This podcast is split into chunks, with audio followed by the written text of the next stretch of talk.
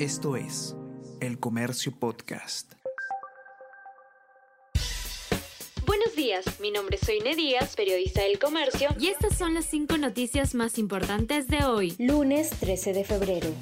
7.500 familias en Machu Picchu afectadas por el cierre por las protestas. Los perjuicios económicos llegarían a los 7 millones de soles en la región Cusco por día, de acuerdo con la Cámara de Comercio y Turismo de Machu Picchu. El 100% de los establecimientos turísticos del distrito aledaño a la ciudad de la Inca ha cerrado sus puertas. Se han cancelado en un 80% los paquetes turísticos.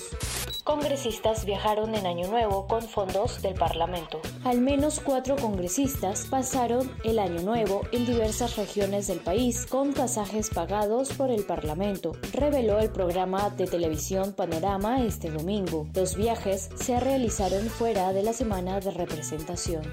El 70% cree que este año deben llevarse a cabo las elecciones. De acuerdo a una encuesta de América TV Ipsos, el 74% de los entrevistados desaprueba la gestión de Boluarte en la jefatura del Estado. Además, 70% cree que este año deben llevarse a cabo las elecciones.